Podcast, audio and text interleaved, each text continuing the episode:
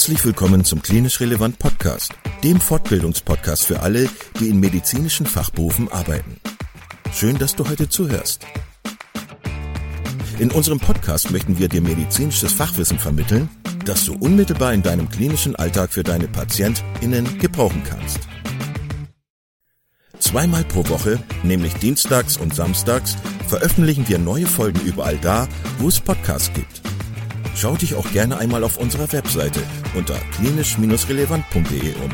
Denn hier findest du nicht nur Informationen über uns und unser Projekt, sondern auch viele Audio-, Video- und Live-Fortbildungen, die du buchen kannst. Wenn du Fragen oder Anregungen hast, melde dich doch gerne unter kontakt.klinisch-relevant.de.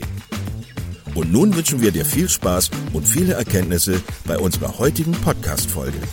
Heute zum Thema Praxisanleitung in der Pflege mit Lisa Icking und Marcel Scheibe. Ja, herzlich willkommen zu Klinisch Relevant. Ich freue mich, dass du eingeschaltet hast, wieder zu einem Beitrag aus dem Themengebiet der Pflegewissenschaft.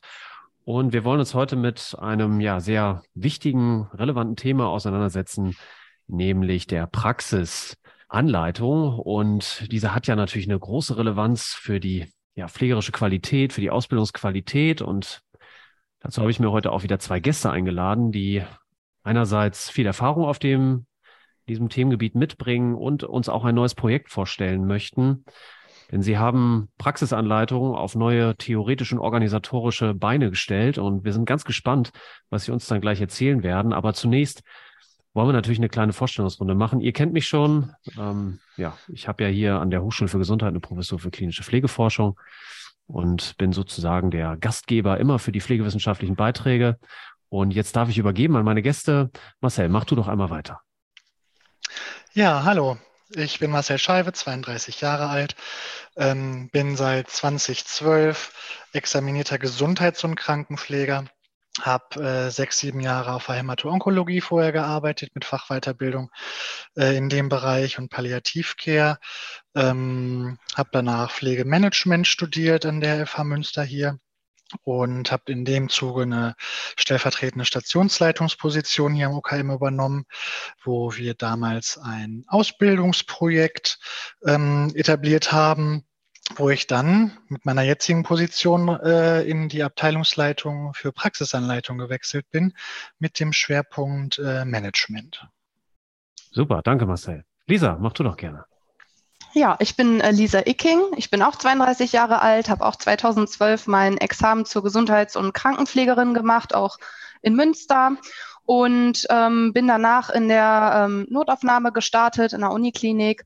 Und ähm, ja, bin dort auch als Praxisanleiterin tätig gewesen, auch mit einem ähm, ja, Stellenanteil damals schon in der Freistellung sozusagen und bin über diesen Weg ähm, auch in das äh, Pädagogikstudium gekommen, weil es mir einfach äh, super viel Spaß gemacht hat, ähm, ja, Auszubildende zu begleiten. Ähm, ja, und habe äh, Vollzeit ähm, den Bachelor in Pädagogik gemacht und auch den Master noch berufsbegleitend. Ich wollte gerne nach dem Bachelor schon auch ähm, in, das, in den Beruf halt mehr einsteigen und ähm, war dann als Koordinatorin für Praxisanleitung tätig ähm, in der Uniklinik ähm, mit Sitz aber in der äh, Schule für Pflegeberufe. Und seit dem Master, ähm, worüber ich eben auch äh, ja, das Konzept quasi beschrieben habe, das PASE-Konzept, ähm, bin ich als Abteilungsleiterin im, mit dem Schwerpunkt Berufspädagogik tätig. Genau. Ja, sehr schön. Lisa, da sind wir natürlich ganz gespannt. Pase, erklär uns doch mal, was das bedeutet. Genau, also das äh, PASE-Konzept ähm, bedeutet oder steht auch vor allen Dingen für die Abkürzung, steht für Praxisanleitende im System neu denken oder neu mitdenken ähm, und beinhaltet ein Konzept für, für kollaboratives Zusammenarbeiten in Einrichtungen des Gesundheitswesens. Und ähm, ja, es geht, äh, wie der Titel auch schon sagt, darum, äh, sich einmal das System der Pflegenden ähm, anzuschauen, äh, die Teilsysteme, die darin ähm, enthalten sind und ähm, zu schauen, welche Stellung denn Praxisanleitung eigentlich hat und wer welche Kompetenzen im ähm, ja, System der Pflege eigentlich auch mitbringt und anhand dessen ähm, zu schauen, wie kann man das eigentlich auf neue Beine stellen. Und daraus hat sich eben dann über die äh, letzten zwei Jahre am UKM auch die Abteilung für Praxisanleitung gegründet, ähm, um es systemisch einfach nochmal anders zu denken und ähm, ja, der Praxisanleitung auch nochmal einen anderen ähm, Stellenwert äh, organisatorisch auch zu geben. Genau. Das heißt, wenn ich also praxisanleitende Person bin, dann kommt irgendjemand zu mir und fragt irgendwie, wo sind deine besonderen Kompetenzen? Und ich sage irgendwie, ja, Wundversorgung ist so mein Spezialthema oder so. Und dann wird dann auch geguckt, dass ich vielleicht äh, dieses Thema verstärkt vermitteln darf oder wie muss ich mir das vorstellen? Jein, also es geht vor allen Dingen darum, ähm, wir haben ja auf der einen Seite immer den Versorgungsauftrag und den Bildungsauftrag und das war halt eben immer in der Vergangenheit eine Schwierigkeit, äh, die es zu lösen galt, ähm, also auch den Auszubildenden im ähm, im Rahmen vom Personalmangel und so weiter auch gerecht werden zu können. Und da haben wir eben gesagt, muss man systemisch einfach nochmal genauer hinschauen, um auch die Kompetenzen äh, natürlich der ähm, Praxisanleitenden ähm, ja effektiv nutzen zu können deshalb die ähm, Anstellung in einer Abteilung für Praxisanleitung, ähm, was eigentlich bedeutet, dass jemand, der ähm, zum Praxisanleiter weiter qualifiziert ist durch die äh, Weiterbildung, mit einem bestimmten Stellenanteil bei uns in der Abteilung angestellt ist, um halt auch wirklich sicherstellen zu können, dass die Ausbildung so wie sie ähm, ja so wie sie eigentlich sein soll, geplant ist, auch stattfinden kann und man das halt mit einem bestimmten Stellenanteil geplant und strukturiert machen kann. Das heißt, ähm, ich merke das dann auch in meinem Arbeitsalltag nochmal anders. Also indem ich halt zum Beispiel irgendwie eure Räumlichkeiten aufsuche, wo Praxisanleitung irgendwie nochmal äh, konzeptionalisiert ist, beziehungsweise ich äh, meine Bücher habe oder so und da einfach weiß, okay, die Zeit habe ich für mich, um halt zu überlegen, wie mache ich die oder gehe ich die nächsten Schritte mit meinen Auszubildenden? Genau, also es fängt bei den Rahmenbedingungen, Räumlichkeiten und so weiter an ähm, und geht hin bis über die konkrete Anleitungssituation, über die Inhalte. Ähm, ja, also wir haben erstmal, äh, zum Beispiel wir Leitung haben jetzt ein Büro in der Schule für Pflegeberufe, wo wir den engen Kontakt ähm, zur Schule auch weiter pflegen und halten und auch gemeinsam ähm, Konzepte entwickeln. Ähm, und die Koordinatorinnen, die ähm, auch auf organisatorischer Ebene nochmal ganz viel ähm, mitgestalten, was Dienstplanung für Praxisanleitung und, und Auszubildende angeht, ähm, haben auch nochmal ein eigenes Büro, aber in der Praxis, ähm, was auch nochmal eine zentrale Anlaufstelle für die Praxisanleitenden vor Ort ist und können von dort aus auch nochmal zentral ähm, auf auszubildende Leitungen ähm, ja, und Praxisanleitende zugehen und organisatorisch viel regeln und die Praxisanleitenden, die maßgeblich an der direkten Anleitung auch beteiligt sind, ähm, ja, haben dann auch nochmal einen Rückzugsort und einen Skillsraum, wo sie dann auch nochmal bestimmte Praxisanleitersituationen in Ruhe durchführen können. Kannst du uns noch mal ganz kurz mitnehmen, bevor ich Marcel natürlich auch gerne Frage stelle, weil ich bin auch ganz gespannt, was er zu dem Thema Praxisanleitung so noch so ergänzt. Ähm, mhm. Wie war es denn vorher? Also wie muss man sich das vorstellen? Du hast jetzt ein bisschen skizziert, wo ihr jetzt steht mit dem PASE-Projekt zumindest Ausschnitte davon. Mhm. Und wie war es denn vorher? Wie musste ich mir das denn vorher vorstellen?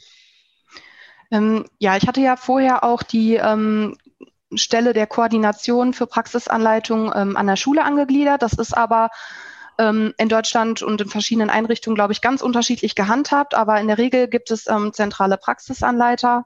Bei mir war es eben so, dass ich in der Schule angestellt war und von dort aus ähm, ja mit für die praktische Ausbildung zuständig war, ähm, in enger Zusammenarbeit natürlich mit der Schule und den Schulleitungen und der Pflegedirektion. Und ähm, ja, was jetzt eigentlich, anders ist und auch maßgeblich dazu beiträgt, dass es ähm, ja erfolgreich sein kann, ist, dass wir jetzt eben direkt auch ähm, bei der Pflegedirektion angegliedert sind und von dort aus ähm, ja eigentlich einen festen Stellenanteil haben, der auch sicher ist. Und ähm, viel ist sonst nebenbei passiert, muss man wirklich sagen, auch was man jetzt ähm, ja aus anderen Einrichtungen kennt. Ähm, man hat einen Frühdienst, nimmt einen Auszubildenden mit, das ist Praxisanleitung. Und das ist, e, ist es nämlich eben nicht. Also man, äh, es geht wirklich um eine strukturierte, geplante und zielgerichtete Praxisanleitung, die braucht Vorbereitung, ähm, die brauchen vernünftiges, äh, wissenschaftlich fundiertes Konzept und ähm, genau, und das ist eben jetzt mit der, ähm, mit einem festen Stellenanteil, eigenen Büroräumen ähm, und einer eigenen Abteilung überhaupt erst richtig möglich geworden, das auch sicherstellen zu können. Ja, spannend. Ich dachte ja immer, also wir sind ja hier in der Hochschule auch ein bisschen weg von der Versorgung. Das liegt ja auch an juristischen Rahmenbedingungen, ähm, auch in der Hochschullandschaft und so. Aber wenn wir jetzt mit der Praxis was machen wollen, müssen wir da hinfahren und uns abstimmen. Das kostet viel Kraft, Energie und Zeit, die man auch nicht immer so hat, auf beiden Seiten meistens. Ähm, und da dachte ich immer so, ja, es, es muss doch eigentlich paradiesische Zustände, äh, müsste es doch eigentlich geben bei den Pflegeschulen, die direkt ja Teil des Klinikums sind, ne? wo man sagt, okay, da kann ich jetzt vielleicht sogar im Klassenzimmer, wenn ich irgendein Thema vermittel, sogar die Einrichtung sehen, äh, habe vielleicht im Idealfall sogar irgendwie auch Zugang zu Patientendaten, vielleicht zu Akten oder so und kann dann vielleicht auch Themen wie Pflegeprozessplan oder irgend sowas ganz anders äh, im Unterricht ja vermitteln und dann dafür auch sorgen, dass es ein bisschen praxisnäher ist. Ähm, ist das so oder gibt es doch auch bei Pflegeschulen und Praxisanleitungen, die direkt an einem Klinikum angesiedelt sind, dann doch auch Herausforderungen, Marcel? Was würdest du sagen? Also es liegt ja auch immer daran, wie die jeweilige Lehrkraft oder Praxisanleiter das auch äh, für sich verinnerlicht hat oder was die auch für Module haben. Also das ist ja in der theoretischen Ausbildung viel modulares Lernen mittlerweile. Das ist ja irgendwie ein Studium mit äh, angeglichen, dass sich das so ähnelt. Ähm, Trotzdem sind ja die Schwerpunkte, die ja in der Theorie sind, häufig anders als die, die in der Praxis sind. Alleine dadurch, dass man nicht immer ähm, die Theorie mit der Praxis verbinden kann, weil man in einem unterschiedlichen Einsatzort zum Beispiel ist. Ähm, und in der Pflegeschule hier ist es schon, dass sie schon viel praxisnah machen, dass die Skills Labs und Trainingszentrumstage anbieten. Wir haben ja hier so ein Trainingszentrum am UKM, das ähm, für Simulations- und Skills Lab ähm, quasi dient, wo eine sprechende Puppe dabei ist, dass sie das schon versuchen, praxisnah zu machen. Aber trotzdem würde man jetzt nicht auf Patientendaten oder in diesen Akten da irgendwie was machen, ähm, weil das ja auch einfach nochmal so ein Datenschutz ähm, äh, Ding ist. Das wäre ein bisschen schwierig. Also ähm, trotzdem ist es dann dadurch, dass die Lehrkräfte ja auch diese Praxisbegleitungen machen müssen oder sollen, ähm, das ist schon einfacher, weil das dann einfach ein Katzensprung ist von den Räumlichkeiten. Wir gehen jetzt hier von der Pflegeschule rüber in das Krankenhaus, aber trotzdem ist das Krankenhaus ja auch an sich noch sehr weitläufig. Es ist ja quasi ein kleines Dorf in der Stadt. Ähm, an sich ist das schon so, dass ähm, die das vereinheitlichen wollen und dass das von der Praxis auch gerne gesehen mhm. wird. Man muss dazu aber auch sagen, dass in der Theorie jetzt auch ein paar Stunden weggenommen worden sind durch die neue Pflegeausbildung, ähm, dass die ihren Stoff da auch irgendwie durchkriegen. Und das ist in der Theorie meistens eher theorielastiger, als das in der Praxis dann gelebt werden kann. So. Habt ihr denn Themen, wo ihr sagt, äh, das ist besonders schwer abzubilden in einer guten Praxisanleitung? Oder differenziert ihr da eher nicht so? Also mm, ich glaube, und das ist auch das, was wir ähm, so wahrnehmen in der ähm, tagtäglichen Arbeit, dass die Routine einfach äh, da sein muss. Also wir bieten ganz viele Themen, ähm, die auf die individuellen Wünsche der Auszubildenden auch abge ähm, oder vorbereitet worden sind, auch an. Ähm, das geht über das Simulationstraining im Trainingszentrum mit, wirklich Schauspielpatienten hin zum einfachen Skills-Training, wo bestimmte Skills, Handlungsketten nochmal eingeübt werden. Ähm, das machen wir schon alles. Das bieten wir natürlich auch direkt in der Praxis an und ähm, auch natürlich im Tandem an Patienten. Allerdings würde ich sagen, ist die größte Herausforderung, da eine Routine reinzubekommen, also in den gesamten Ablauf, dass die einzelnen ja, Schritte des Pflegeprozesses einfach sitzen und ähm, man die auch immer, ja, ein, immer vor Augen hat einfach. Und ich glaube, das, das ist der Knackpunkt. Auch die, die Themenschwerpunkte. Also dadurch, dass wir jetzt von der Gesundheits- und Krankenpflege in die generalistische Pflegeausbildung gehen, ähm, ist ja auch noch ähm, der Inhalt der Ausbildung ein bisschen gewechselt. Also es wird ja in der Ausbildung verlangt, auf ähm, wisse, wissenschaftlichen basierten äh, Dingen die Pflege zu planen. Und da zählt die klassische Pflegeplanung ja nicht unbedingt zu, dass ja vermehrt auf Pflegediagnosen gegangen wird. Und das theoretisch und praktisch zu vereinbaren, ist ein bisschen schwierig, weil die Praxis äh, da äh, damit nie was zu tun hatte in großer Art und Weise. In den psychiatrischen Bereichen arbeiten die auch schon lange mit Pflegediagnosen, aber in der Somatik, das ist auch so ein bisschen schwierig, das übereinzukriegen, wo man auch bei den Anleitungen gucken muss, weil das für viele Bereiche neu ist, das tatsächlich ähm, anzuwenden und auch anzuleiten, dass äh, die Auszubildenden äh, darauf vorbereitet sind. Das ist nochmal ein Wechsel von der Gesundheits- und Krankenpflege in die generalistische Ausbildung, was wir zukünftig noch ein bisschen angehen müssen. Das heißt auch da die Frage, wie, ich nenne das jetzt mal Innovationen in den Pflegeberuf kommen, äh, hängt nicht nur davon ab, ob der Praxisanleiter das halt vermittelt, sondern ob es auch in der klinischen Routine regelmäßig angewandt wird, sodass der derjenige, also der Auszubildende dann auch die Relevanz einerseits erkennt und dann auch die Wiederholung eben Übung schafft und Routine bringt, so dass ich halt auch äh, am Ende ein Ausbildungsziel erreiche, wo ich sage, okay, ich bin jetzt eine Fachkraft und kann das auch ja eigenständig später in Verantwortung umsetzen. Genau, also würde ich schon sagen. Und das alles noch mit einer Reflexion äh, zusammenhängt, auch wenn man jetzt nicht an einem klassischen Praxisanleitertag oder so unterwegs ist, sondern dass man immer wieder auch im im Stationsalltag einfach ähm, sich selbst und sein Lernen, Handeln reflektiert und das auch mit den Kollegen vor Ort. Also ich glaube, dann, dann kann man schon äh, viel erreichen damit. Genau. Ja, ich hatte noch mal ähm, eine Frage auch zu dem Thema der Ausbildungsabschnitte. Also früher hieß das ja irgendwie Unterkurs, Mittelkurs und Oberkurs. Jetzt heißt es irgendwie erstes, zweites und drittes Ausbildungsjahr oder Semester, je nachdem, ob ich auch ein Studium mache. Ähm, wie würdet ihr sagen, wie gestaltet sich eigentlich eine erfolgreiche Praxisanleitung ausbildungsadäquat? Was, worauf lege ich Wert im ersten Ausbildungsjahr? Worauf lege ich Wert im zweiten und im dritten Ausbildungsjahr? Und vielleicht auch so die Frage, wie die Kollegen dann auch mit den Auszubildenden am besten umgehen sollen. Vielleicht auch nicht die, die direkt in der Praxisanleitung nur ausschließlich da sind, sondern gibt es da auch irgendwie Empfehlungen, die ihr ableiten könnt? Ja, auf jeden Fall. Also ähm, wir haben mit der generalistischen Ausbildung eben auch einen ähm, praktischen Ausbildungsplan entwickelt, der ähm, natürlich auch darauf abzielt, ähm, die Theorie und Praxis ähm, besser zu vernetzen. Also das, was wirklich im ja, Theorieblock gelernt wird, ähm, auch in der Praxis im direkt sich anschließenden Einsatz auch umzusetzen. Das heißt, wir haben einen ähm, ja, internen Ausbildungsplan, ähm, der natürlich nicht nur für die Praxisanleitung gilt, sondern auch für den gesamten Praxiseinsatz. Da können sich wirklich alle dran orientieren, die Auszubildenden, die Pflegenden, ähm, alle im Team, um halt äh, zusammen an diesen ja, Erreichen der Ziele ähm, zu arbeiten. Ähm, und zudem haben wir eben auch die, die Handreichung dazu entwickelt, wo es einfach auch nochmal ein bisschen konkreter wird. Was bedeutet das jetzt genau?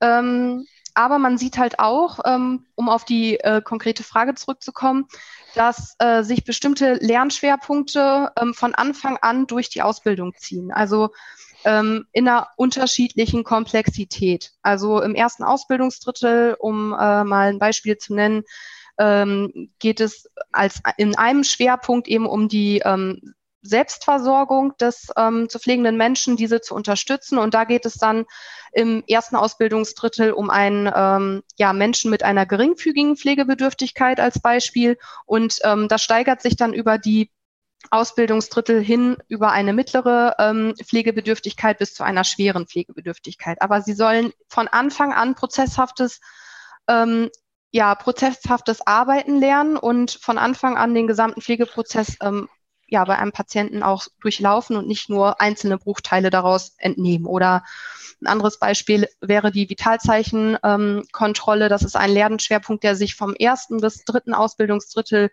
durchzieht, aber es geht dann am Anfang vielleicht erstmal nur um das Erheben und ähm, Dokumentieren und Weitergeben der Werte und ähm, in der ja, Kompetenzsteigerung dann darum, diese Daten zu interpretieren, mit Laborwerten in Zusammenhang zu bringen, Arztberichte hinzuzuziehen und das Ganze dann eigenständig äh, am Ende ja, ähm, handeln zu können.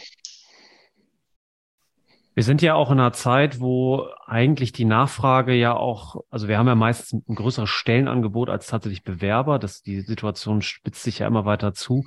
Da stelle ich mir mal die Frage, welche Rolle spielt eigentlich Motivation? Ne? Also wenn ich jetzt weiß, ja, ich kann mich halt entscheiden zwischen verschiedenen Berufsbildern und vielleicht reicht es auch etwas weniger zu machen. Ähm, also vielleicht nicht unbedingt eine Eins schreiben zu müssen, sondern vielleicht reicht auch eine Drei oder eine Vier, so gerade das Durchkommen.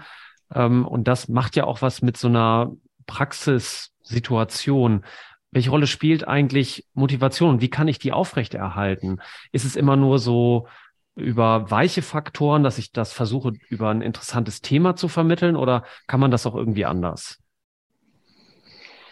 Ich glaube, da gehört auch einfach eine motivierte Praxis an sich zu, außerhalb der Praxisanleitung. Also wenn wir uns jetzt die Praxisanleitung an sich äh, angucken, sind das ja für die praktische Ausbildung insgesamt nur 10 Prozent, die wir da abdecken. Und 90 Prozent dieses, dieser praktischen Ausbildung durchleben die ja auf den Stationen in den Bereichen äh, ohne Praxisanleiter mit dem Stationspersonal. Und ähm, so, wenn man sich wohlfühlt, wenn man ein gutes Team hat, wenn man da irgendwie mitgenommen wird, dann hat man auch irgendwie Lust und Spaß an der Arbeit, ähm, was dann auch irgendwie ähm, den Lernerfolg tatsächlich fördert, als wenn man mit Bauchweh zur Arbeit geht. Oder man sieht doch, heute sind wir wieder irgendwie so schlecht besetzt, äh, da werde ich sowieso irgendwie nicht viel lernen im Sinne der Ausbildung. Ähm, und das, wir haben ja de facto äh, ein paar Betten gesperrt, dass wir ähm, wenig examiniertes Personal im Verhältnis zu den Auszubildenden ja auch manchmal haben, äh, dadurch, dass die Einsätze sich ja auch alle so geändert haben. Äh, da muss man tatsächlich von, von dem Stationspersonal auch irgendwie ähm, ja, in die Hand nehmen, irgendwie, das braucht man, weil sonst sind die Auszubildenden, die fühlen sich dann irgendwie auch schnell aufs Abstellgleis ähm, gestellt, es fühlt sich niemand zuständig ähm, und da habe ich auch irgendwie keinen Spaß dran. Und die Eigeninitiative ist ja nicht bei jedem immer unbedingt da. Manche müssen ja auch einfach geleitet und geführt werden. Und ich glaube, dass das ähm, ein großer Motivationsfaktor in der Praxis an sich ist, wo dann auch die Ausbildung wieder äh, mehr Spaß macht, als ähm, jetzt die Theorie und Praxis getrennt zu sehen. In der Theorie ist ja jeder immer mal, mal stärker, mal schwächer, aber dadurch würde man, glaube ich, die Motivation und den Spaß ähm, äh, aufrechterhalten. Wie ist das denn eigentlich, wenn ich was weitergeben möchte, muss ich ja eigentlich auch ein Gefühl haben, ich kenne mich damit aus. Ne? Ich weiß halt, wie es funktioniert und ich kann auch mal auf ungewöhnliche Fragen antworten, kann Gegenstand von verschiedenen Perspektiven aus betrachten. Ähm, was müssen wir eigentlich auch tun, um Kollegen aus der Routineversorgung zu unterstützen, dass sie halt das auch erreichen und sagen, ja, wenn ein Auszubildender, ein Student oder so eine Frage hat, dann habe ich auch richtig Lust, dem nachzugehen, positiv mich dem zuzuwenden, neben dem zeitlichen Aspekt. Das ist natürlich immer eine Herausforderung, brauchen wir nicht, glaube ich, nicht extra zu erwähnen, aber dass ich halt auch diese Teamweiterentwicklung habe, muss ich das auch irgendwie abstimmen? Also zum Beispiel so ein Weiter- und Fortbildungskonzept mit der Praxisanleitung mehr vernetzen, damit das funktioniert? Oder was wären eure Ideen? Ja, also ich glaube, auf der einen Seite geht es ganz viel um Vernetzung und das ähm, beinhaltet ja auch das Parse-Konzept, also dass man wirklich ganz eng zusammenarbeitet und nicht nur mit der Schule, sondern eben auch mit den ähm, äh, Stationsteams, ähm, dass da einfach ein gegenseitiges Verständnis ähm, herrscht. Und dafür haben wir zum Beispiel auch ähm, ganz viele ja, Kommunikationsstrukturen etabliert, um das halt irgendwie auch zu verbessern, um uns öfter zu sehen, um öfter auch auf zwischen Tür und Angel mal das Gespräch zu suchen und aufzuklären zu bestimmten Themen. Aber ähm, jetzt habe ich vergessen, was ich sagen wollte. Aber ja, das würde ich sagen, ist auf jeden Fall ein ganz wichtiger Aspekt, dass man sich da ähm, besser vernetzt. Aber vielleicht äh, kannst du die Frage noch mal kurz wiederholen. Alles gut, Lisa, das geht mir auch manchmal ja. so. Ähm, ja, nee, alles, ja, auf jeden Fall. Vielleicht noch mal, also wie ich diesen, diesen Entwicklungsgedanken, ne, weil der kann ja nicht nur von Auszubildenden oder Praxisanleitung getragen werden, der muss ja vom gesamten Team irgendwie als Auftrag angenommen werden, zu sagen, okay, wir wollen uns beschäftigen mit Neuigkeiten, wir wollen noch mal kritisch hinterfragen, wo stehe ich eigentlich in meinem Beruf, bin ich schon da, wo ich sein möchte, äh, habe ich da eher so eine pragmatische Haltung und sage, na ja, also so Fachlichkeit ist mir nicht in allen Phasen und überall total wichtig, sondern ich bin froh, dass ich meinem Arbeitsalltag nachgehen kann und möchte vielleicht auch gar nicht so viel mit Auszubildenden zu tun haben. Also, also auch Reflexion, die dazugehört. Und da war halt einfach die Frage, wie ich das eigentlich hinkriege organisatorisch, dass ich hier auch eine gewisse Abstimmung finde. Also Beispiel. Wir haben jetzt neuen Expertenstandard raus oder so. Ne? Der wurde veröffentlicht und da gibt es kleinere Änderungen. So, wenn, das wird dann vielleicht in der Schule recht schnell aufgegriffen, weil es ein neues Lehrbuch gibt und im nächsten Jahr wird es dann direkt im Unterricht mit, mitgemacht. Die Praxisanleitung trägt das dann auch noch weiter ins Klinikum. Aber wie schaffe ich es dann, dass die Leute vor Ort in der klinischen Versorgung tatsächlich auch informiert sind und auch das Gefühl haben, die Botschaften, die da herkommen aus der Pflegeschule, aus der Praxisanleitung, die habe ich oder die trage ich mit und die kann ich sogar noch mit klinischer Erfahrung anreichern. Also wie, wie schaffe ich das? Also wie wir, glaube ich, aus der Vergangenheit auch so ein bisschen gelernt haben oder das auch durchgeführt haben, ist, dass äh, diese Kollaboration da ja total wichtig ist. Also wir also wir sind ja eine Abteilung mit extrem vielen Schnittstellen und ähm, ist es so, dass wir zum Beispiel in äh, vielen Besprechungen uns einfach auch selber mit einladen und ähm, denen da nochmal neues Wissen vermitteln, sei es ähm, in den Pflegedienstleitungsrunden, da sind wir alle sechs oder acht Wochen und erzählen denen das, äh, was es irgendwie Neues gibt und gehen dann auf die Leitungen in die Leitungsrunden, dass wir so ein bisschen die Organisationen rumgehen und gehen dann auch in die ähm, Teamsitzungen an sich.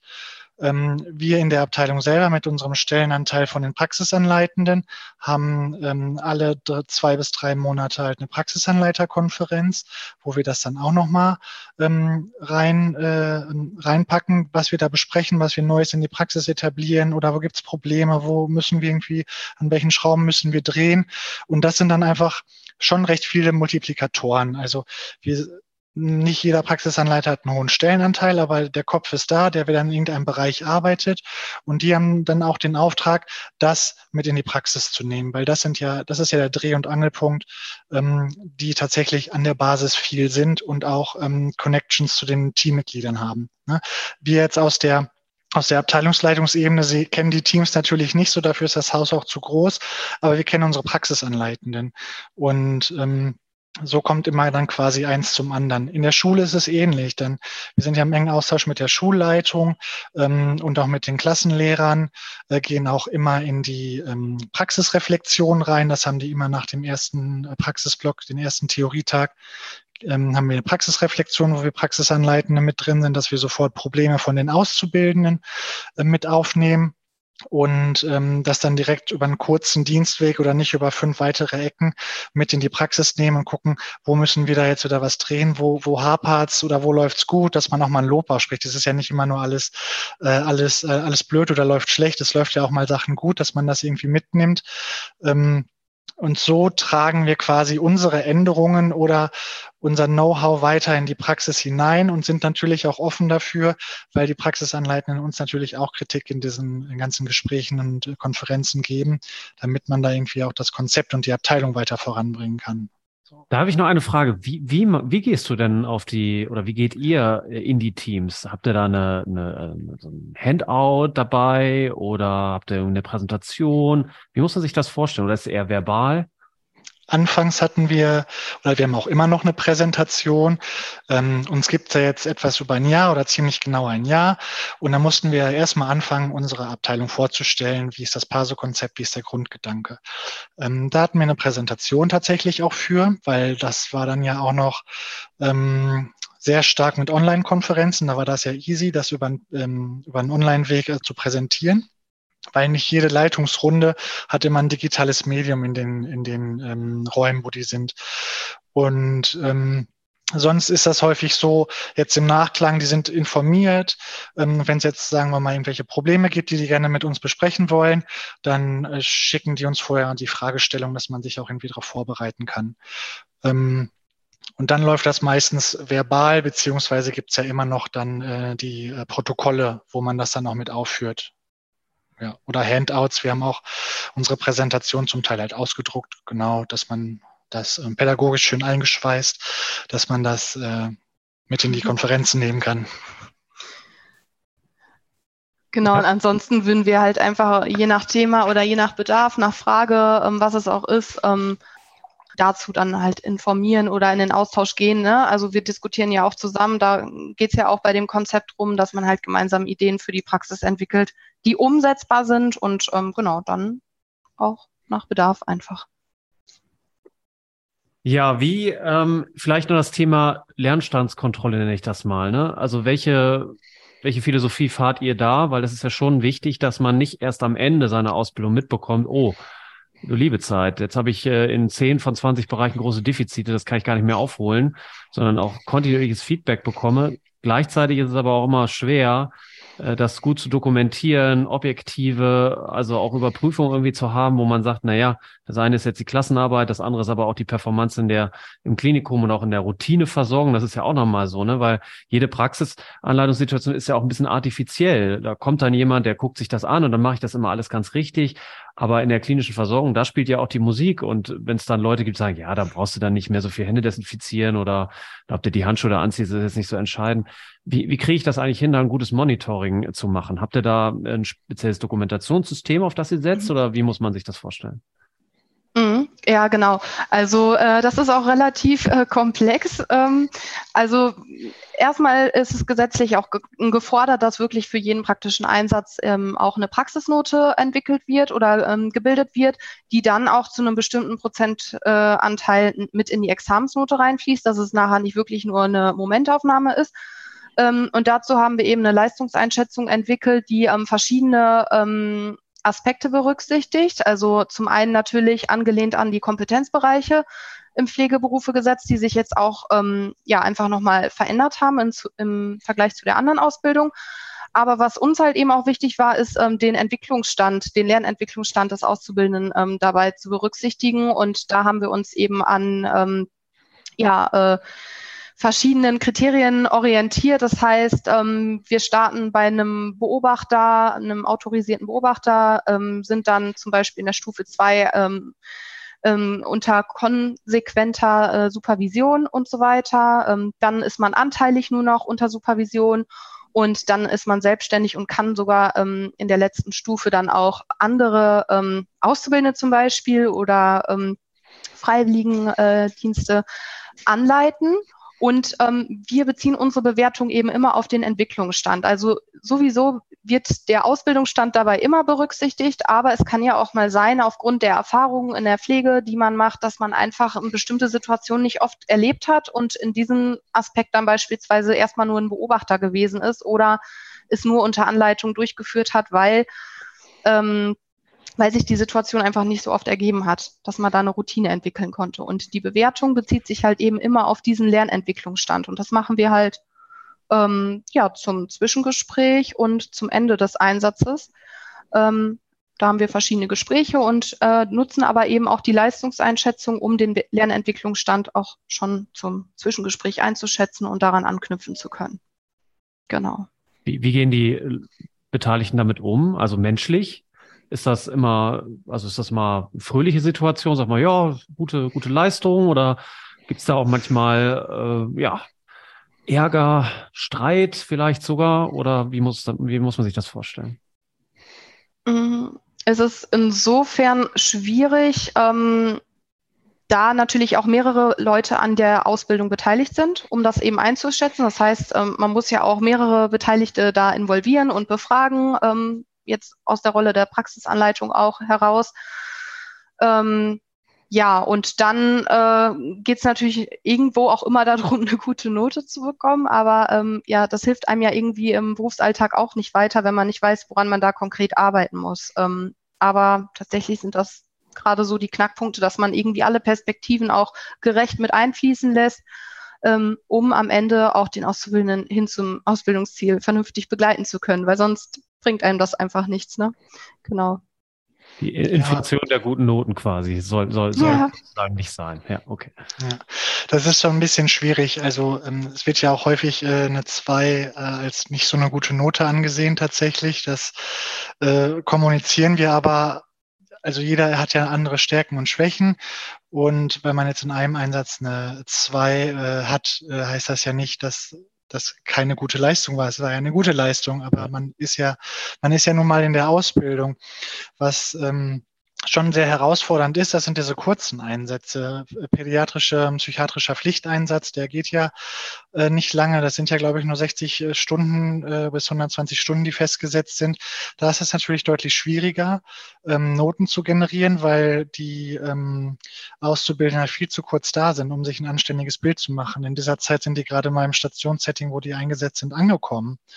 Und das ist jetzt auch noch eine zukünftige Herausforderung auch für unsere Abteilung da, ähm, eine faire Notenbenotung äh, hinzukriegen, weil mit diesen ausgiebigen äh, Leistungseinschätzungen, die wir die großen Einsätze haben, ähm, geht das halt nicht. Da sagen auch die ähm, Anleitenden oder auch die Auszubildenden, dass das ähm, nicht funktioniert und nicht fair ist. Also es steht auch in keiner Relation, wenn man so einen achtseitigen Bewertungsbogen irgendwie hat für einen Einsatz, der nur zwei Wochen geht. Das ist ein bisschen schwierig. Da sind wir gerade aber auch noch bei, das anzupassen. Sind das ähm, ausschließlich also indikationsgestützte Bögen, also dass ich da was ankreuze oder muss ich auf lange Berichte schreiben da?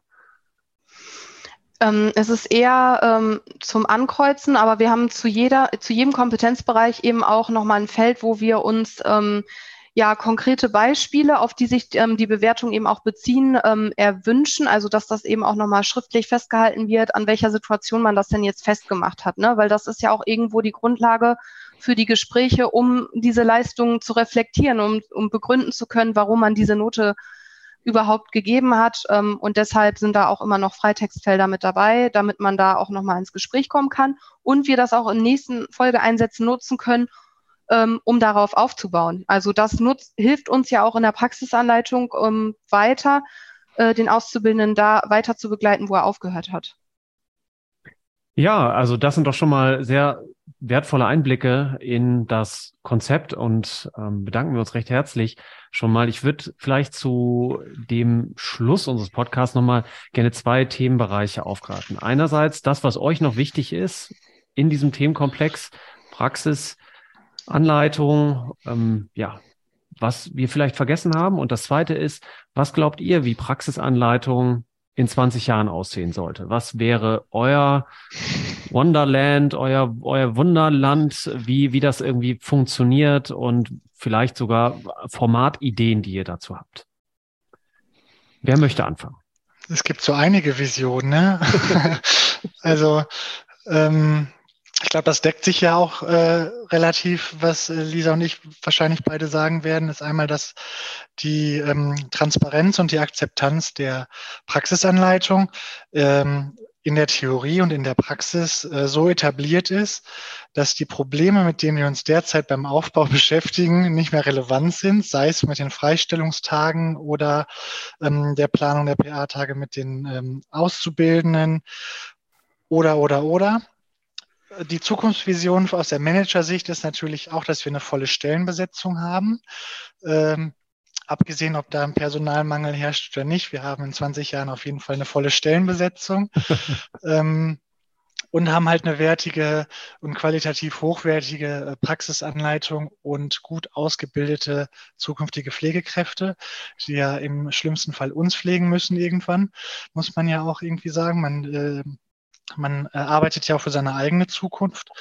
Ähm, die Kernbotschaft, sage ich mal so, die, die ähm, wir jetzt gar nicht so groß angeschnitten haben, ist, dass die, dass die Praxis oder dass die generalistische Pflegeausbildung noch gar nicht so in dieser Praxis angekommen ist. Also ähm, das ist so das, wo ich, glaube ich, gerne den, den Fokus beim Abschluss drauflegen möchte, ist, dass die ähm, den äh, generalistisch Pflegenden eine Chance geben. Die sind ja viel weniger im Krankenhaus als die äh, Gesundheits- und Krankenpflege damals. Und man merkt schon einen Unterschied zu dem Lernstand. Also dadurch, dass der Rahmenlehrplan ja auch andere Sachen ähm, bedingt vorsieht, als es vorher so war. Es gibt ja weniger Fachabteilungen, die Einsätze sind länger, ähm, dafür weniger Fachabteilungen und die haben vielleicht auch weniger gesehen, dadurch, dass sie auch viel, viel mehr in der ambulanten und Langzeitpflege sind, als es vorher war. Und das merkt die, äh, die Praxis einfach. Und das ist das, ähm, wo ich auch, glaube ich, mal eine Chance mit dem Podcast sehe, dass die sich da einfach mal so ein bisschen ähm, sensibilisiert fühlen, dass die in der Ausbildung sind und dass, es, dass die Ausbildung nach der Ausbildung eigentlich nicht aufhört, sondern dass wir versuchen, die bestmöglich darauf vorzubereiten, um hinterher selbstständig zu arbeiten, aber dass ähm, das Perspektive schon ein bisschen anders in der Praxis sein wird. So. Ja. Mhm. Genau, ich ähm, denke die ganze Zeit schon über die Vision in 20 Jahren äh, nach. Ähm, also ich fände es echt richtig cool, wenn einfach sich so eine Routine entwickelt hat, wenn der Aufbau irgendwie ähm, ja etabliert ist, implementiert und irgendwie alle ähm, ja eine Routine entwickelt haben und dann nochmal auch ähm, on top Zeit haben für dieses Kreativsein. Also ich glaube, man schafft sich immer schon wieder so Inseln, wo man dann halt auch nochmal mal was anders denken kann. Irgendwie, man denkt ja viel in Projekten und so, dass man da einfach noch mehr Zeit hat, auch kreativ zu sein, weil ich merke immer wieder auch in den ähm, Konferenzen, in den Meetings oder auch so ähm, in den Tür- und Angelgesprächen, dass da so viele coole Ideen und motivierte Leute sind und man das einfach gar nicht sieht. Also dass man gar nicht so die Zeit hat, das auch mal richtig wahrzunehmen und ähm, dem noch mal mehr Raum zu geben. Und das wäre so meine perfekte Vision, dass man da einfach ähm, genug Zeit für hat und ähm, insgesamt glaube ich einfach, dass ähm, wir in der Praxis, ähm, sowohl in der Praxisanleitung als auch in der Pflege, ähm, ja, einfach auch nochmal so einen Wandel durchleben, dass ja, wir einfach so einen großen Stellenwert äh, auch im Rahmen der praktischen Ausbildung haben, dass uns das bewusst wird und dass wir natürlich mit zehn Prozent Praxisanleitung etwas ähm, erreichen können, aber 90 Prozent sind wir eben auch ein Team. Ähm, und ich glaube, dass man, äh, wenn man sich das richtig bewusst macht, eben auch noch richtig viel erreichen und schaffen kann.